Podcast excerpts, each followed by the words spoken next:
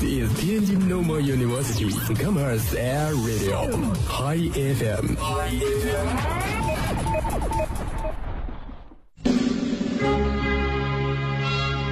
等一下，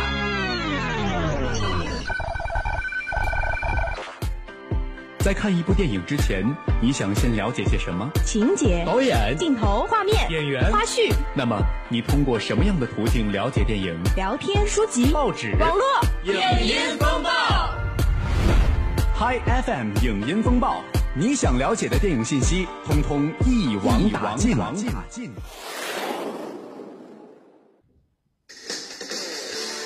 由教授易小星导演，黄建新监制，韩寒担任首席艺术指导，杨子姗、白客、陈柏霖、马天宇、易小星主演的奇幻喜剧《万万没想到》将于十二月十八号贺岁档全国公映。今日，片方发布了一款《西游天团 TF4》特辑，纯正的英文配音配上反差感十足的中文翻译，效果十足。电影《万万没想到》西游篇讲述的是屌丝小妖王大锤在遇到西游师徒四人后，命运发生逆转的故事，将于十二月十八号全国上映。汤姆克鲁斯或加盟道格里曼新片《月球公园》，并争取在《碟中谍六》开机之前进攻。登过世界上第一高楼的汤姆克鲁斯很可能要登月。导演道格里曼早在几年前就开始计划电影《月球公园》，直到一个月前传出汤姆克鲁斯可能要担任男主角的消息，电影总算有了新的进展。而近日，据外媒报道，《小飞侠》幻梦启航编剧将为《月球公园》执笔，并计划于明年完工。《月球公园》讲述了一群建立太空站的科学家叛变后，专门偷太空方面的器材。好想办法回到月球去把某个能量源弄到手的故事。若一切顺利，阿汤哥将再次与李曼联手打造一位身手不凡的银幕硬汉。动画电影《摩比斯环》3D 即将于十月三十号登临全国院线。十月二十八号，片方曝光了影片的终极海报及战争版终极预告。《摩比斯环》3D 曾于二零零五年在戛纳电影节展映。碍于国内放映技术，当时只能以二 D 形式于国内部分地区上映。此次，片方借电影诞生十年之际，将影片再次调整并渲染，以三 D 形式上映。此次片方曝光了电影的终极海报，在幽蓝色的背景之下，科学家西蒙只身面对开启的时空之门，即将登陆另一空间的未知命运，为影片增添几分神秘。同终极海报一起曝光的战争版终极预告中，西蒙教授神秘空间意外遇险，儿子杰克七年不曾放弃寻父。与此同时，在神秘的拉菲卡星球，一场不可避免的帝国战争即将上演。国王利欲熏心，密谋组建银河系最强军队，王子拉吉斯不惧险阻，誓让光明重返家园。本片将于十月三十号上映。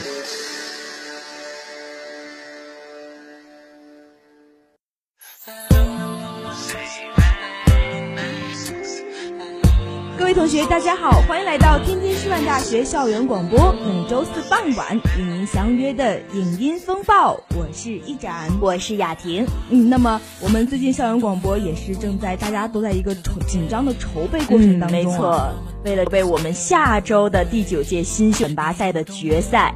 对，那么其实我们每天傍晚在培训的时候，也是会自己有一种紧张情绪，虽然我们不是选手。嗯，对，其实每当看到选手们紧张。排练的样子，我就想起去年的这个时候，我坐在下面，然后每天看着自己的小本本，然后心情忐忑的来到这个呃办公楼 A 幺零幺，就会有一种，哎，好像回到了年轻时候的感觉。对对，那么时隔一年过去了，我我们的雅婷现在也是成长了特别多啊。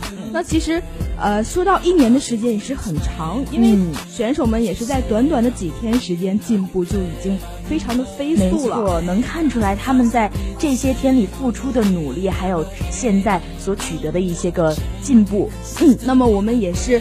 呃，希望各位同学们呢，或者是各位听众朋友们呢，可以在下周六的下午两点去到音乐厅来支持我们的选手，同时呢，也关注我们的比赛。嗯，没错。其实说回咱们这档节目啊，影音风暴，我们今天也还是为大家推荐一部好看的电影。其实说最近呃新上映的好电影真的是挺多的，而且各种类型都有。对，那么我们呢也是每周都会在这里呢去给大家分享一部影片，嗯，那么也欢迎你先关注我们天津师范大学校园广播的官方微信微博。或者呢，下载蜻蜓 FM APP，搜索天津师范大学广播台，来收听我们更多的节目。嗯，没错。还记得上周我跟展展给大家推荐了一部《蚁人》，哎，是一部动作电影。对，那么也是一部可以说是三 D 啊，真实世界的一部电影。对。那么其实，在最近啊，也是最近吧上映的电影当中呢，有一部动画片是广获好评。嗯，那就是《小王子》。嗯，其实说到这部《小王子》呢。我们一般呃每个人听到的时候，第一反应就会是呃一个人，哎，第二反应就会是一部小说，嗯。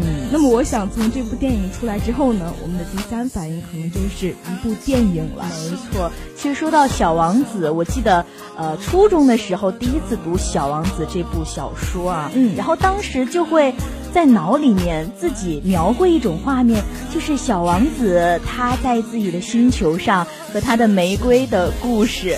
就会感觉到很温馨啊，然后自己内心会有一些启发。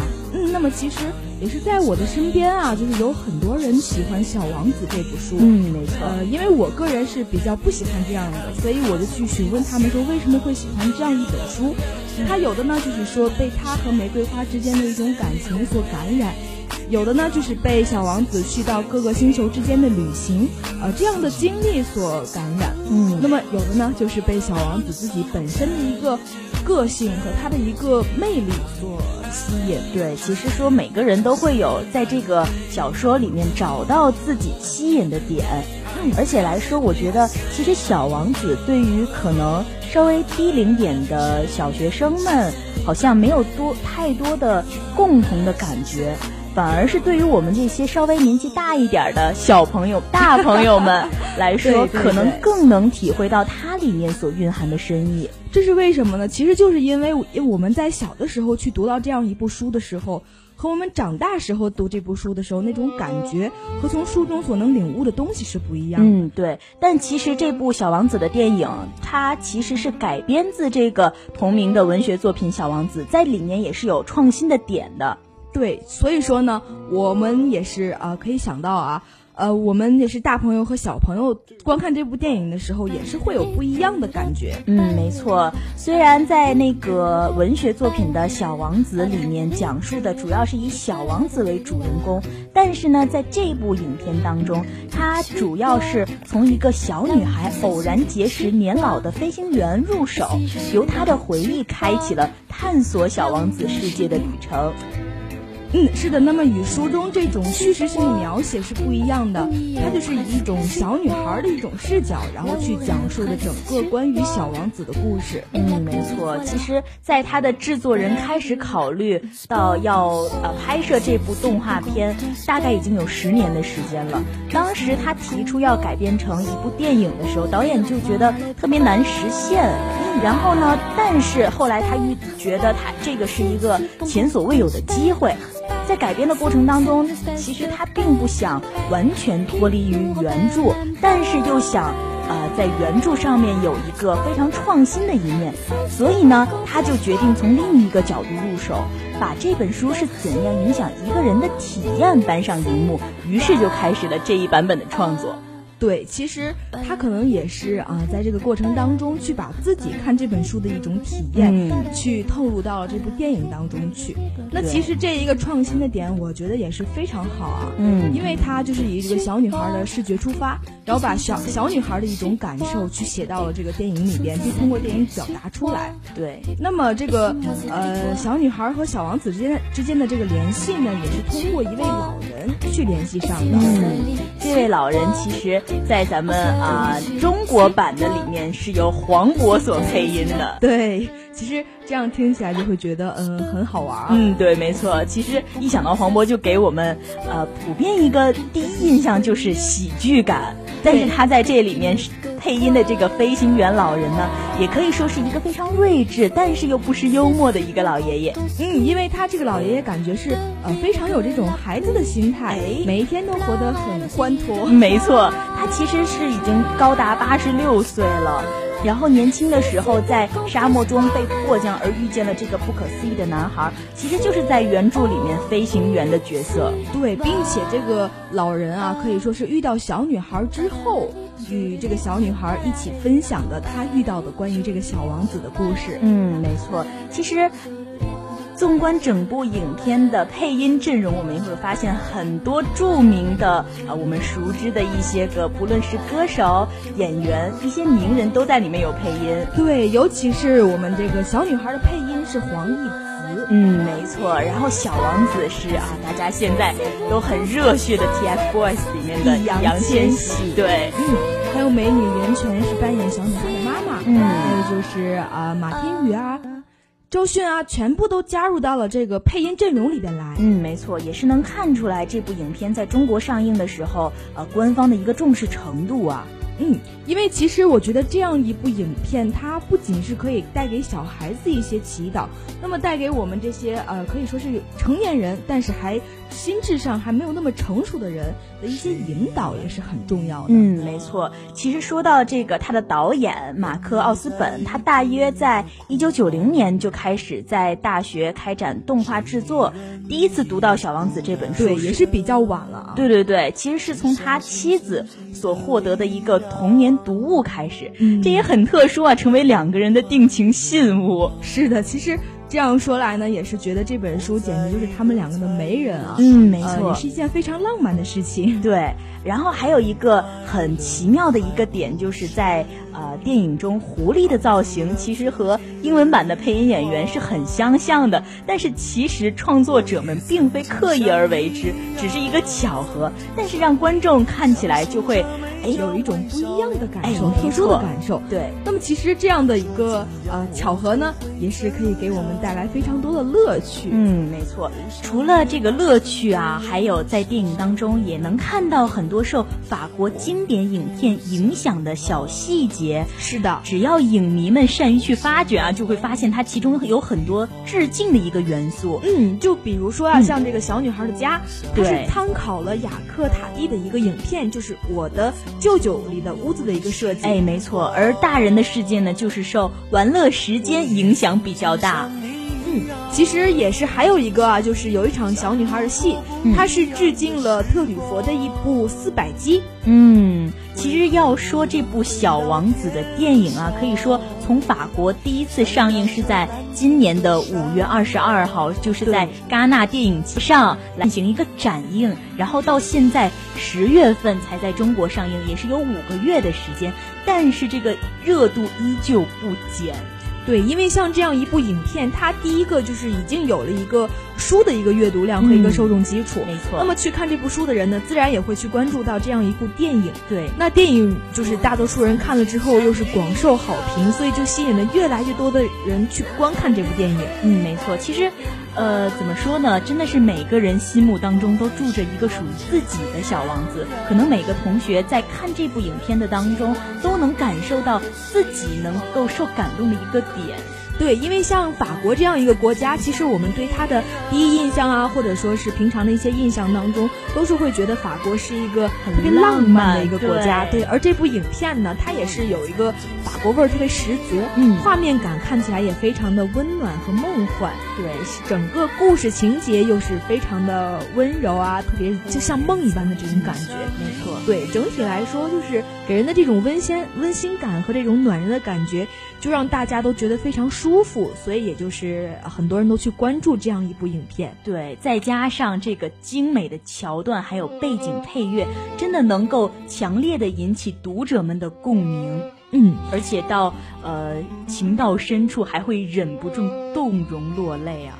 对，其实，在呃国外的一些媒体当中的评论，它也是非常好的。就比如说像是国际在线评论，嗯，他说这个这部影片的制作创意非常令人惊叹，嗯，演员的惊艳表现呢，也是令这个媒体和记者还有观众都大饱眼福。哎，而这种直抵心灵的主题传达和温暖唯美的视听呢，就让许多观众真的是当场感动落泪啊。嗯，没错，像新浪娱乐的评论就说这个电影在原著的基础上外的一个故事，创作成三维动画在影片中出现，而把书中原本的故事作为戏中戏，以折纸静态的动画来表现出来，这个也是非常创意的一个点啊。对，这个看起来也是很专业的那种感觉。嗯，没错，再加上这个故事场面做的非常的花哨，有些星星满天飞的感人场景，就使得观众在视觉需求上得到了极大的。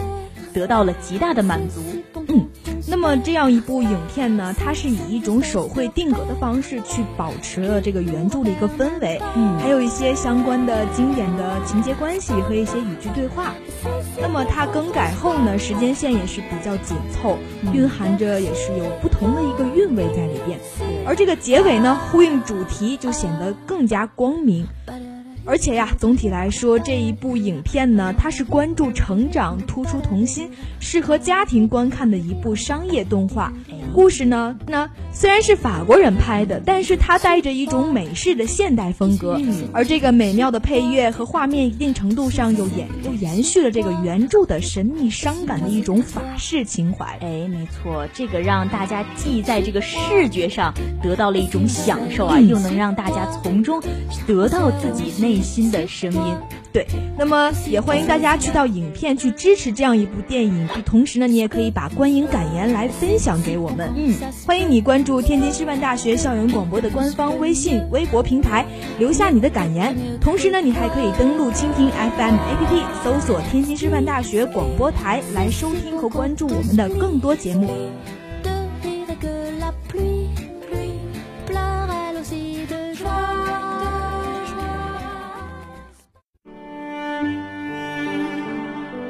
电影就像一坛美酒，经过时间的洗礼，方能历久弥新。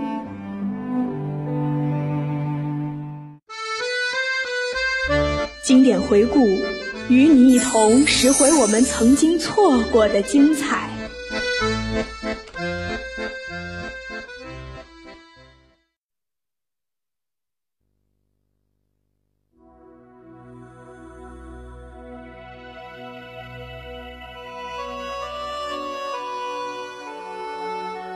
么欢迎大家来到我们的老电影环节。今天的老电影呢，也是给大家分享一部国产的动漫，哎，也是一部诚心出品的动漫啊，是在一九九九年出版的动画电影《宝莲灯》。那么其实像《宝莲灯》这样一部电影，九九年的时候我还大概还四岁的样子，对，咱们还很小，真的是还很小，但是。呃，虽然我们很小，但是这部电影可以说是应该是我们九零后吧，对，都会去看过这样一部电影。嗯，没错。而且当时我记得第一次看到这个宝莲灯的时候啊，自己内心其实还很恐惧，因为当时看到二郎神的样子，感觉很害怕。对，真的，因为在宝莲灯这样一部电影里呢，它其实对于二郎神这个形象的塑造可以说是非常严肃，没错，而且有一点就是偏向于那种。呃，坏人的一个形象是的，但其实《宝莲灯》，说实话，咱们九零后还是非常熟悉它的剧情的。嗯，因为这样一部《宝莲灯》，它的题材呢是取自于一个呃同名的中国神话，对，讲述了这个主人公沉香啊，他历尽艰辛。艰辛，然后去拜师学艺，最终呢，通过宝莲灯来打败了二郎神，救出母亲的一个故事。嗯，没错。当时我记得，呃，小时候还不懂爱情的时候，觉得三圣母爱上这个人间书生刘彦昌，感觉非常美的一个故事，对，非常浪漫，非常美。嗯，那这样一部宝莲灯呢，它是由中国上海美术电影制片厂一九九九年出品的一个动画电影。哎，由常光熙导演。吴一公任艺术指导，王大为为编剧，姜文、宁静、陈佩斯、徐帆、崔杰、梁天、杨烁、于鹏飞等为这部电影来配音。哎，对，也是能看出来这部影片跟刚刚我们提到的小王子一样，也是有中国非常著名的一些个名人来进行配音的。嗯，可以说这个配音阵容是非常强大的，因为刚才那我所我所说的那些姜文啊、陈佩斯啊、徐帆，在九九年的时候可以说名气都是特别大。嗯嗯。其实这部影片啊，在现在看来，我觉得都是非常好的。而且，况且它是从一九九九年就开始拍摄的这部动画片，它其实也是用了一个与国际接轨的动画电影的制作方式。无论是从剧本编写，还是到对白的设计来说，都是能体现出一种国际范儿的。对，并且除此之外呢，它像这种造型设计啊、电脑特技啊和一些整体音乐和舞蹈制作来说，它全部都是非常细致的。没错，而且这个是中国动画史上首次运用电脑三维特技所制作出来的一个动画电影。而且它这个拍摄的时间啊，有三年之久。嗯，全片前后呢，一共有超过三百位工作人员去参加制作。哎，也是能看出来，这个工作人员在这部影片当中所用的一个心血呀。对，我觉得这部影片真的是相当的经典。它不仅剧情非常好看，而且就画面制作来说也是相当精致的。对我印象最深的一个是孙悟空，一个是。地爷，因为孙悟空特别的可爱。对对对，因为孙悟空他是突破了这个在《西游记》里面的一个形象嘛，他是从这个西天取经归来，已经成为一个佛，然后会在这个沉香遇到困难的时候，在关键的时候出来帮助这个孩子。嗯，还有这个里面有一个小宠物，就是小猴子啊，对，也是非常可爱啊，一直跟着沉香。对，而且我记得当时看到这个宝莲灯的电影的时候，就对这个灯最后到底是由谁拿到了特别的揪心，一路上就跟着这个沉香在进行这个跌宕起伏的剧情的发展来看。对，那么其实像沉香这样一个神话故事题材呢，也是从古至今我们感动了无数人啊。嗯，所以说它制作成这个电影，它再加上这个电影本身的一些强大的阵容，嗯，就。就造成了这部整个电影是相当好看，是，而且这部电影我记得有很多个音乐是我们到现在还耳熟能详的，比如说李玟的《想你的三百六十五天》，对，这两天的时候我还去听了这首，是吧？重温一下经典，还有张信哲的《爱就一个字》，是我当时对这两首歌印象特别深刻，算是小时候第一次接触到这种流行的爱情歌曲吧。对，像这两首歌呢，再加上它里面的一些经典形象，啊，可以说就是，第一个就是给我们留下了非常深刻的印象，第二个就是让我们对这个加深了对整个影片的理解。嗯，其实我觉得它真的算是一个。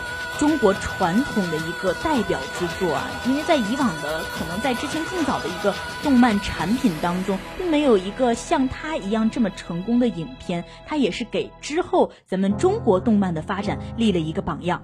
对，那么其实像这样一部影片，它真的也是重启了国产动画的一种复兴之旅。嗯。其实我有的时候也是觉得，像我们现在看的很多影片，也都不如我们这部九九年出产的这部《宝莲灯》啊。对，就是小时候看到的这这些经典啊。